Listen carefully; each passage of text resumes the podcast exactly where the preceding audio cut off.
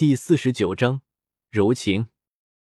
屋里气氛再次开始静止，姚锦兰沉浸在自己的世界里无法出来，而林觉意就那么探究的看着他，没有额外的动作。平南王妃进来儿子的屋子的时候，看到的就是这一幕，心下也有些感叹，自己居然也有机会看到儿子如此柔情的一幕。不过这个时候不是柔情的时候。王妃走过去，手在姚锦兰的额头上一放，那过高的温度让王妃这个没有学医的人都知道，这个姑娘发烧了。林一，赶紧去请个大夫过来给姚小姐看看。吩咐完林一，王妃倒有没有冷落了自己的儿子，立刻让林觉义将姚锦兰给放到床上去。林觉义只是站起来，看着闭着眼睛的姚锦兰，看着儿子这个样子。王妃以为自己这个命令根本就没有用，准备让一边站着的姚锦兰的两个丫头联手来做这样的事情的时候，林觉意动了，弯下腰，双手抱住姚锦兰，拖住她的身体朝着自己的床榻走去，随后轻轻的放在床上，还不忘记给盖上被子。小姐，小姐，你到底是怎么了？虽然玲珑是一直服侍姚锦兰的人。却不知道今天自家小姐为什么就成了这个样子。梦中，前世发生的一切再一次的重演。站在云端的他，被姚希韵一把就从天堂推到了地狱。亲人的离去，情人的背叛，彻骨的悔恨深深的纠缠着他，头好似被锤子不停的敲打着。无论他怎么努力，可是那彻骨的痛意还是不能减轻分毫。姚锦兰惨白的脸，额头上不退的高温，让清醒的人看得一阵心疼。玲珑等人唯一能做的，就是反复的将冷水浸过的帕子放在姚锦兰的额头上，希望可以降低温度。玲珑的泪水止不住的下流，不明白原本还好好的小姐，怎么一下子就成了这个样子。虽然她是小姐的贴身丫头，可是却什么痛苦都不能为小姐分担。这一刻。玲珑无比痛恨自己的没用。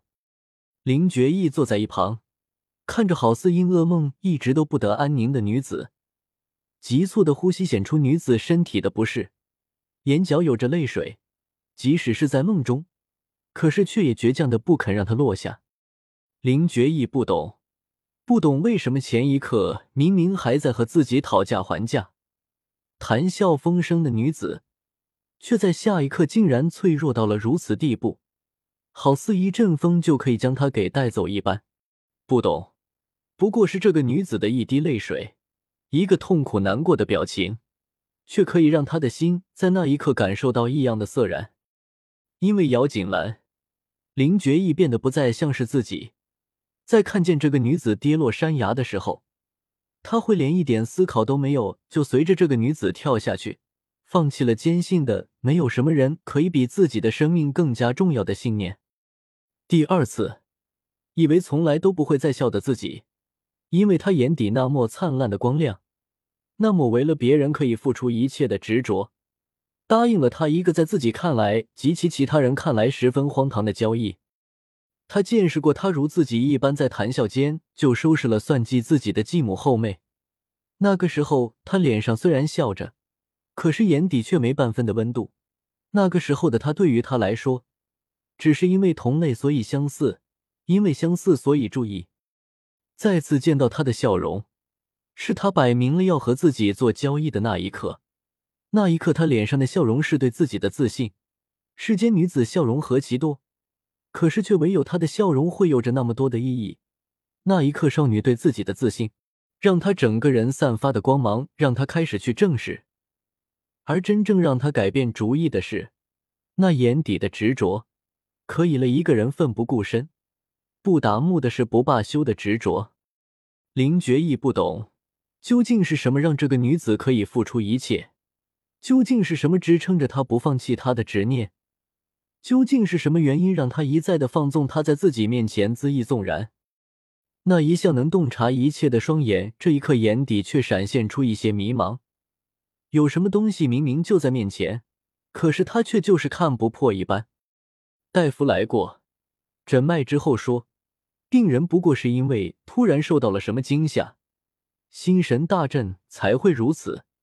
开过一副药醒来吃了便可减轻症状，之后安心静养便是。林觉义听了大夫的话，薄唇紧紧的抿着，眼里看不出什么神色，仅仅说八个字：“闭嘴，晋升，出门，离开。”林觉义的话让平南王妃一愣，玲珑等人不愿自家小姐是女子，要是被人给知道单独和男子待在一起。那么与声誉有损。显然，玲珑已经忘记了，在林觉义当着京城众人的面前将姚锦兰抱回来的时候，他家小姐的闺誉就已经没有了。平南王妃看着一直盯着软榻上，眉头不自觉皱起的儿子，倒是觉得儿子真的如女儿所说，对这个姚锦兰十分的看重。虽然自己儿子话不多，不过倒也体贴人。面前这个女人不过是难受而已，面对在棘手的问题都不曾皱眉头的儿子，居然一直皱着眉头。在听到女儿说儿子对姚锦兰这个人是特别之后，作为母亲，尤其是一个担心自己儿子的母亲，她自然也曾多方打听过姚锦兰的为人。京城里的流言很多，但是大多都是不利于姚锦兰的。可是她怎么都不会相信。自己的儿子真的会喜欢那样一个一无是处的女人，所以这个姚锦兰自然有什么特别的地方。他如此的坚信着。国公府里，姚希韵已经醒了，可是他的屋子里却也没有一件完好的东西了，能砸能丢的东西都已经给砸光了，扔完了，整个人像是疯了一般，嘶吼着：“我不要，我不信，我不要，我不信。”姚希韵怎么能够相信呢？不过是出去一趟而已，却得到这样的消息：她被一个男人给从水里救回来了，失去了女子最重要的名誉。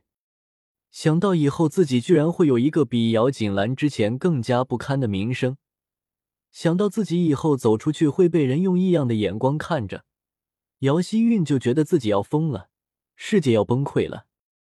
而且更加让姚希韵不能忍受的事情是，那个男子，那个如天神一般的男子，居然抱着姚锦兰那个贱女人。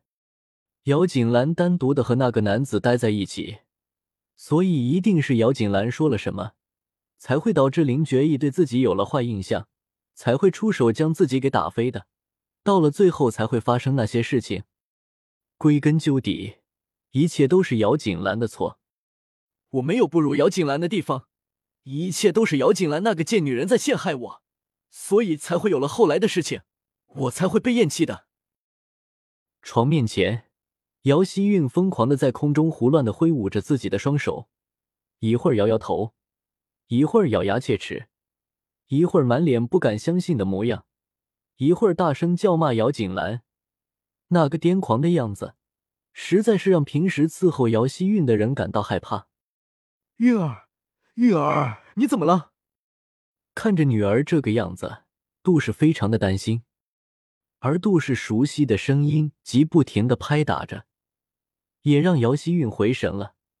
看着一脸担心的看着自己的杜氏，姚希韵的眼里有过一阵恍神，而后就是慌乱与无助了。韵儿，韵儿，你告诉母亲，你到底怎么了呀？是身体哪里还不舒服吗？看着姚希韵呆愣、无神的样子，杜氏可是真的担心了。可是话还没有说完，就看见姚希韵一下子就跳了起来，双手用力的抓住杜氏的衣袖，激动的说道：“娘，你告诉我，是不是外面的人现在都在说我和那个书生的事情？而且他们还在说林世子和姚锦兰那个女人在一起，或者是他喜欢她了？你告诉我。”你告诉我，外面的人是不是的都在这样说呀？是不是都在说我不如姚锦兰？是不是他们心里都认为我被男人给轻薄了，以后都没有人要了？是不是呀？你告诉我是不是呀？韵儿，那些人的话你怎么能够相信呢？姚希韵说着这个问题，杜氏自然是知道了。要说这个事情，的确外面的传言是有，而且是非常不少。而且杜氏也非常的清楚林觉义在自己女儿的心里到底有多么重要。现在一下子听到两个这样的消息，他不崩溃才怪呢。韵儿，不要管外面怎么样，只要你身体好了，以后的事情我们都可以谋划。俗话说得好，留得青山在，不怕没柴烧。谋划怎么谋划呀？一个普通的男人都不会要被别的男人给抱过了的女人，更何况他呢？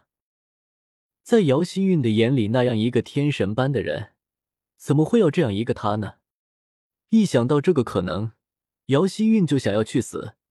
如果一直都不能和那个人在一起，那么他活着还有什么意思呢？啪！姚希韵的话说完，杜氏一个巴掌就拍下去了。他没有想到，他杜是多么会算计的一个人，就是因为自己会算计。所以才会为自己算计来了一个国公府夫人的身份，算计来掌握整个国公府的权力。可是他没有想到，他这么的聪明，这么会算计，可是他的女儿却是一个遇到事情就只会逃避的人，居然还因为这样一个消息而要死要活。如果当年他面对这些事情还是这样一个事情的话，那么现在姚希运人还在那里漂泊，叫什么人父亲都不知道呢。还有力气在这里发脾气？